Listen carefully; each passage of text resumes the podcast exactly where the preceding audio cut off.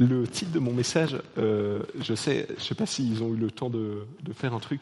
Les étudiants, vous savez, on fait souvent les choses à la bourre. Du coup, on donne les titres euh, un jour avant. Le titre de, de mon message, c'est Appelé à grandir. Et je crois profondément que l'un des plus grands désirs de Dieu pour notre vie, c'est de nous voir et nous faire grandir. Les théologiens, ils appellent ça la sanctification.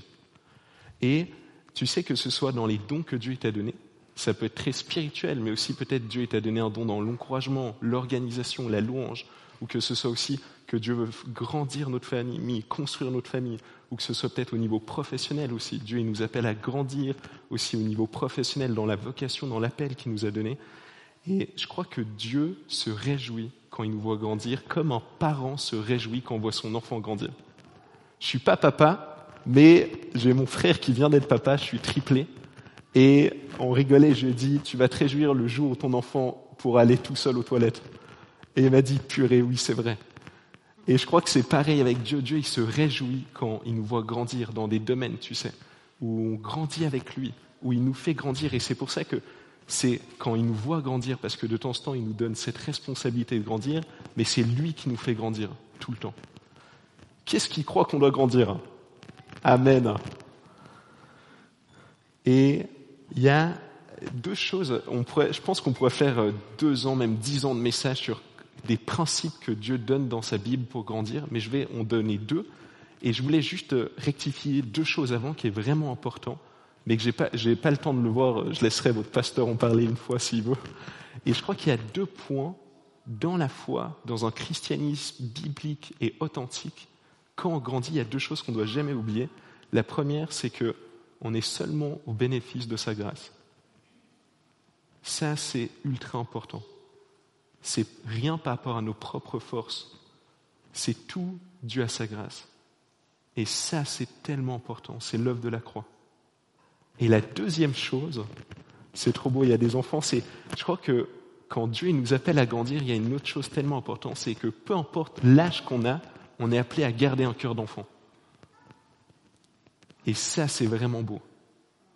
Peu importe comment on grandit, tout est grâce. Même si on fait tous nos efforts pour grandir, dans une chose, c'est tout est grâce. Et il y, a, les théologiens qui appellent aussi la grâce commune. Si on voit des gens réussir, c'est parce que Dieu fait grâce pas qu'aux croyants, mais à tout le monde. Et ça, c'est tout est grâce, rien d'autre. Et du coup, le premier point avec vous, c'est une chose, je sais, avant, je vais dire le titre, avant que tu dises, Alexandre, on ne peut pas parler de ça aujourd'hui, je vais mettre le contexte après, ok? C'est apprendre à être reconnaissant. Je crois, ça c'est mon premier point, les deux autres c'est, les bases, et là c'est mon premier point, c'est apprendre à être reconnaissant. Peut-être tu vas me dire, mais comment est-ce qu'on peut apprendre à être reconnaissant ou comment on peut être reconnaissant avec ce qu'on vit actuellement? Et euh, on va voir dans la Bible, et qu'est-ce que Paul il dit par rapport à la reconnaissance aussi? Et on va juste lire ensemble, c'est dans Ephésiens. Si tu connais pas Paul, puis c'est la première fois que tu entends qui c'est, c'est quelqu'un qui a écrit la moitié du Nouveau Testament, non, deux tiers du Nouveau Testament, et c'est pas un disciple de Jésus à la base. Il persécutait les chrétiens, il a rencontré Jésus, et à un moment donné, ça a été un pionnier dans l'Église primitive.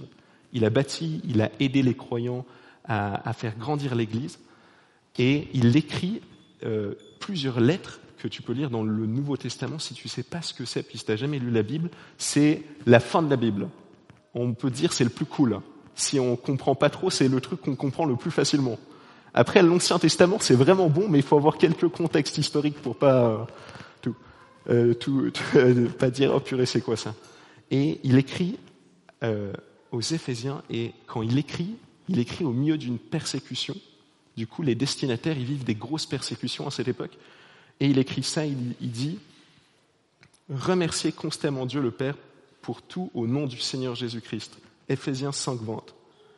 Et ce qui est fou, c'est que souvent dans la Bible, on aime bien étudier justement qui sont les, les personnes qui reçoivent la lettre.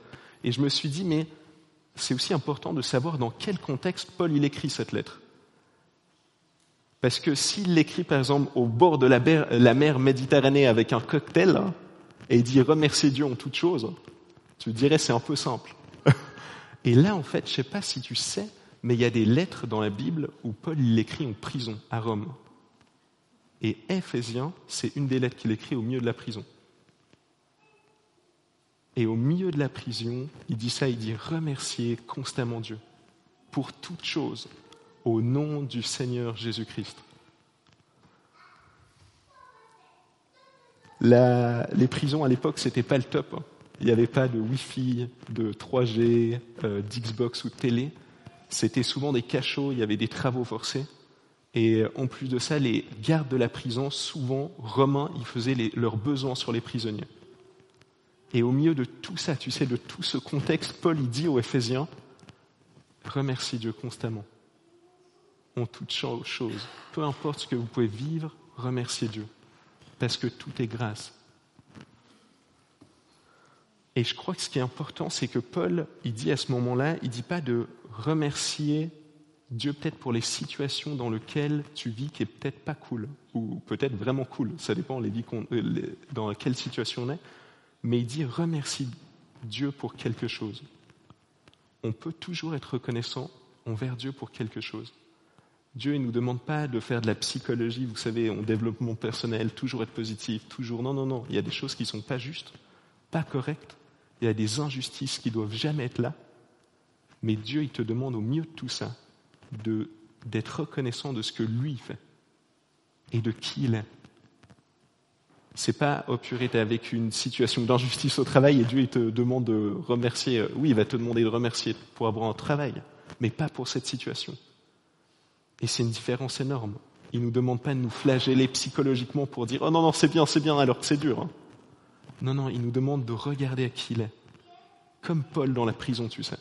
Il écrit c'était pas des livres, c'était des parchemins à l'époque. Et j'imagine quand il écrit ce parchemin et, les gardes devaient lui cracher dessus, c'était vraiment des prisons humides à l'époque et il écrit remercie Dieu constamment.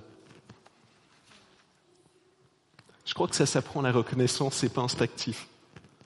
Ça s'apprend et puis euh, c'est beau parce que c'est pas, euh, tu sais, euh, une clé où tu dis ok je réussis ça, je vais tout réussir dans ma vie. C'est un principe biblique qui nous permet de grandir avec Dieu. Et euh, Paul il dit aussi dans toutes ses lettres de croître en stature. Et c'est un principe qui, pour, nous, on pourra croître en stature avec Christ. Il y avait euh, un pasteur qui a dit ça et j'ai beaucoup aimé. Il a dit si, on ne sait pas être reconnaissant avec ce qu'on a, on ne sera pas reconnaissant en ayant plus. Et je crois que c'est vrai. Et, euh, et je crois qu'avec le début qu'on a, on peut remercier Dieu, peu importe ce que c'est. Je crois, il y a cet appel à retrouver un cœur reconnaissant. Et si tu es d'accord, quand votre pasteur me faisait visiter les locaux, du coup on peut déjà remercier Dieu pour l'église ici, mais est-ce que ça te dit on applaudit Jésus pour tout ce qu'il fait dans ta vie? Amen? Trop bien. Merci Père pour ta grâce.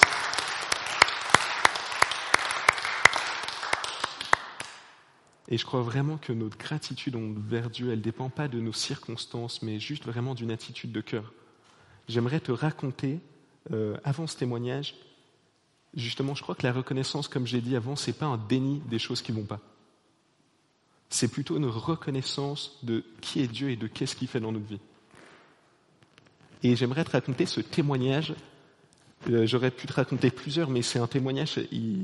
J'ai prié, je mais lequel je pourrais vous raconter Il y a une année, bah, à la première vague du Covid, avec mon frère, on avait fini toute notre armée euh, les dix mois d'armée, ça c'est une possibilité qu'on peut faire aujourd'hui. Et on avait fait soldat sanitaire. Et bah, première vague du Covid, ils ont rappelé tous les services longs qui avaient fini leur armée pour aider les hôpitaux. Et franchement, la première chose quand on a été rappelé à l'armée, je me suis dit c'est trop bon, on pourra prier pour les gens et on pourra parler de Dieu dans les hôpitaux, ça va être énorme. Après trois jours, je me suis dit comment on va faire avec nos études?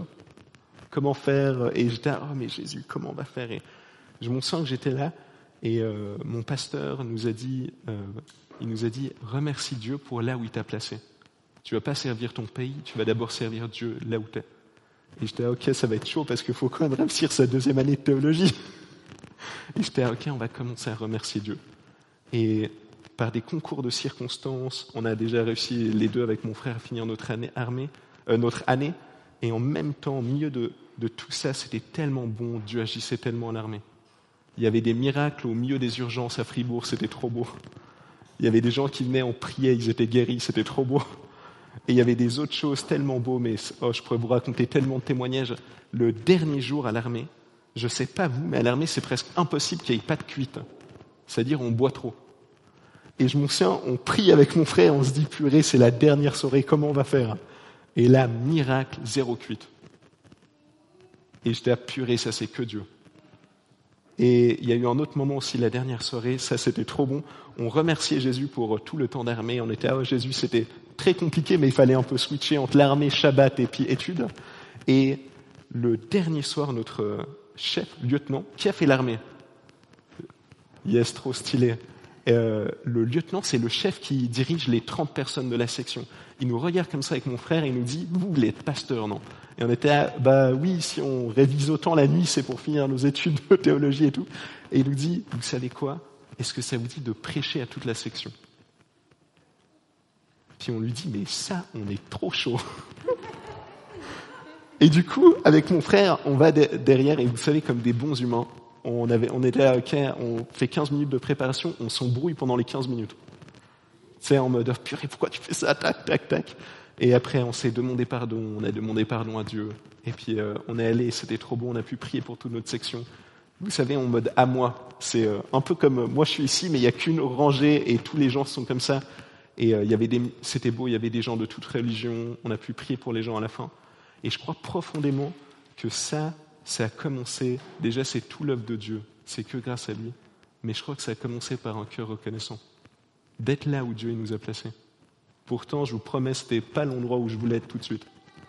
Surtout que ce qui était trop dur, c'est que le premier jour à l'armée, j'arrive, j'étais on est trop chaud, on pourra faire plein de choses. Et d'un coup, tu as tous ceux qui étaient rappelés parce qu'ils avaient tous fini leur jour, ils étaient tous démotivés. Ils s'étaient apurés, moi qui avais fait service long pour jamais revenir à l'armée et tout. Et là, on est obligé d'y aller. Je crois qu'au milieu de la reconnaissance, il y a quelque chose qui se passe et Dieu va agir vraiment. Mais concrètement, c'est pas juste une parole parce que c'est cool de dire que Dieu agit. C'est parce que Dieu, il a tout donné sur la croix pour venir nous rencontrer et venir rencontrer chaque personne qui est dans la rue. Ton voisin, ton collègue, tes étudiants, camarades de classe. Et ça, c'est tellement important. Et je crois que ça commence par un cœur reconnaissant. Il y a euh, Rebecca Stockland euh, qui a écrit un, livre sur les effets de la gratitude en 2016. Elle est responsable du diplôme universitaire de psychologie en France. Et j'ai lu le résumé du livre, ok, pas tout le livre, parce que j'avais pas le temps, mais elle écrit les bénéfices de la gratitude. Et je vous en dis juste quelques-uns. Qui dort pas très bien de temps en temps? Ok, moi je stresse un peu là pour mes exas, du coup je me réveille la nuit. Et elle dit qu'en fait, au milieu de la gratitude, il y a notre sommeil qui s'améliore. Et ça, je le crois tellement. Il y a aussi, elle dit, les diminutions de symptômes dépressifs qui diminuent. Il y a une augmentation du bien-être psychologique en entier. Et ça, ça m'étonne tellement pas. J'ai beaucoup aimé, euh, puis c'était le résumé, il y avait un petit bout sur ça. Euh, elle dit que les gens reconnaissants, ils ont une attitude intérieure qui améliore les relations et qui aime résoudre les conflits. C'est tellement bon. Je sais pas toi, mais je me dis, punaise, ça, ça c'est bon au travail. Hein. Ça c'est bon dans ma famille, mes relations avec mes frères et tout. Et je crois vraiment que c'est important. C'est pas parce que c'est psychologique, c'est-à-dire que c'est bon. Je crois que c'est un principe que Dieu a mis il y a des millénaires dans la Bible et que de temps en temps la science montre aussi les bienfaits de tout ce que la Bible dit. Et je crois profondément, j'aimais bien, je lisais euh, Rick Warren à un moment donné, et puis il parlait de se réjouir, de se réjouir et d'être reconnaissant. Et il disait, il y a un step au-dessus, après d'être reconnaissant. Et je crois que dans notre vie, on doit tellement l'apprendre. Il disait, quand on commence à voir encore reconnaissant, on arrivera à se réjouir de ce que Dieu fait dans la vie des autres. Amen. Et je crois qu'il n'y a rien de plus beau dans l'Église de se réjouir pour ce que Dieu fait dans la vie des autres dans l'église des autres, dans le travail des autres. Et au milieu de cette réjouissance, il y a comme si toute la comparaison disparaissait, toute l'envie malsaine. Vous savez, notre cœur de temps en temps, même quand on est croyant, et là, oh non, comment c'est possible cette réaction Et là, euh, tout ça disparaît, je crois qu'on arrive vraiment à se réjouir de tout ce que Dieu fait dans la vie des autres. Et j'aimais beaucoup euh, aussi au niveau, Rick Warren, il disait ça, et euh, peut-être j'étais trop jeune dans ma foi pour comprendre ça, mais il disait, il pensait vraiment qu'au milieu de l'ingratitude, on pouvait avorter des plans que Dieu avait pour notre vie. Et euh, c'est vrai que je ne le pensais pas il y a une année, et maintenant, plus je grandis, plus je me dis, c'est vrai qu'un cœur reconnaissant, ça permet de voir tout ce que Dieu veut faire dans nos vies. Et se réjouir pour tout ce que ton voisin a, pour tout ce que Dieu fait dans la vie de ton voisin, c'est comme s'il y a quelque chose qui se passe. Et je sais pas toi, mais moi c'est horrible quand je raconte un truc et tu sens à côté de moi le gars qui se réjouit pas du tout. je sais pas si t'es déjà arrivé. T'es là, purée, je dois juste me taire. Pourtant c'est lui qui t'a posé la question, tu vois. Et il disait ça, Rick Oren, je trop, il disait le bonheur est un choix, c'est le choix de la réjouissance. Et après il parlait plus loin dans les pages qui suivaient, peu importe notre environnement, ça définira jamais comment on peut se réjouir et être reconnaissant pour la vie des autres. Amen. Peut-être tu n'as pas l'habitude, mais peut-être c'est parce que je, suis très différent de votre pasteur. Est-ce qu'on peut applaudir pour tout ce que Dieu a fait dans la vie des autres? Vraiment. Mais sincèrement, Jésus, merci. Et on te remercie vraiment, Père, pour tout ce que tu fais dans la vie des autres. Amen.